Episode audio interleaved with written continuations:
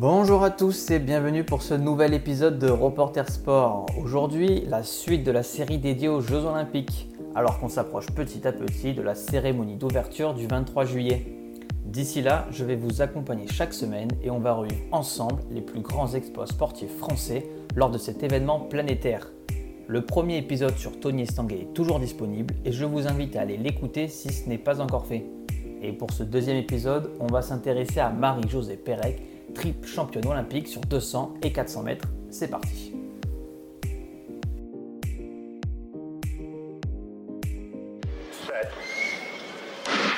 Le premier départ, le bon Phénoménal Le jour de gloire est arrivé Je crois qu'après avoir vu ça, on peut mourir tranquille.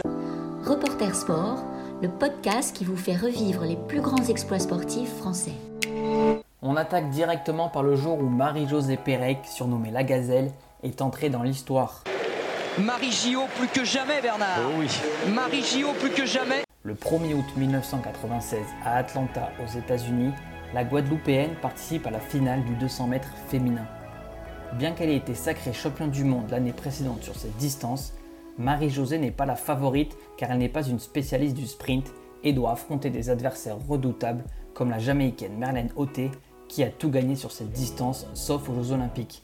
Tiens, en fait, Jamy, je me pose une question. Alors, je ne vais pas vous expliquer comment fonctionne le 200 mètres, car contrairement au canoë, cette discipline est plus populaire, mais j'ai quand même 2-3 informations à vous donner. En athlétisme, un tour de piste fait 400 mètres, donc pour un 200, les athlètes courent 100 mètres en virage et 100 mètres en ligne droite. Dernière information, le record du monde féminin pour cette distance est de 21 secondes 34 et il a été établi par Florence Griffith Joyner, athlète américaine en 1988. Retour à la course maintenant. Couloir numéro 3, Marie-Jo. Marie-Jo qui a couru en 22 secondes et 0,7 centièmes en demi-finale. Meilleure performance mondiale, un centième de plus, de, de moins pardon, que Merlène Oté. À la sortie du premier virage, elle est derrière les spécialistes de la discipline,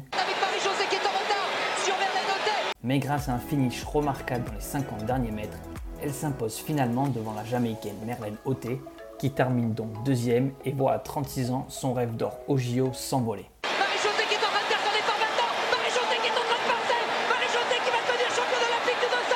Oui, Marie-Josée Pérec. 22 secondes 13 centièmes. Marie-Josée Pérec, championne olympique du 200. Marie-Josée Pérec remporte donc sa troisième médaille d'or olympique, mais ce n'est pas la seule qu'elle gagne lors de ses JO à Atlanta. En effet, trois jours plus tôt, celle qui a porté le drapeau de la délégation française lors de la cérémonie d'ouverture gagne la finale du 400 mètres en 48 secondes 25, record olympique. Marie-Josée Pérec rentre dans la légende. Championne olympique. 48-26. Nouveau record olympique. Nouveau record de France. C'est la meilleure performance depuis le record du monde établi en 47 secondes 60 par Marita Koch, athlète de la République démocratique allemande en 1985. La Française s'impose donc sur 200 et 400 mètres lors de cette Olympiade, mais surtout, elle est la première athlète homme-femme confondue à conserver son titre olympique sur la distance du tour de piste. Car sa première médaille d'or, c'est à Barcelone en 92 sur 400 mètres qu'elle la décroche. Et pour la première fois de sa carrière, Marie-Josée court sous les 49 secondes lors de cette course. La Gazelle devient la première française à être triple championne olympique, seulement rejointe par Félicia Ballanger, cycliste française, trois fois championne olympique entre 1996 et 2000.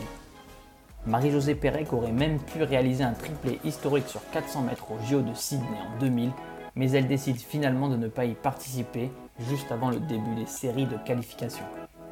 Avec ses trois médailles d'or olympiques et ses nombreux titres de championne du monde et d'Europe, Marie-Jo a même été élue athlète du centenaire lors d'une élection organisée par la Fédération française d'athlétisme en 2020. Une distinction qui montre bien que la native de Basse-Terre en Guadeloupe a écrit la légende de son sport. Et voilà, c'en est fini de ce deuxième épisode. N'hésitez pas à partager le contenu s'il vous plaît. Et moi je vous retrouve la semaine prochaine où on parlera cette fois d'Alain Bernard, champion de natation. C'est tout pour moi. Reporter Sport, le podcast qui vous fait revivre les plus grands exploits sportifs français.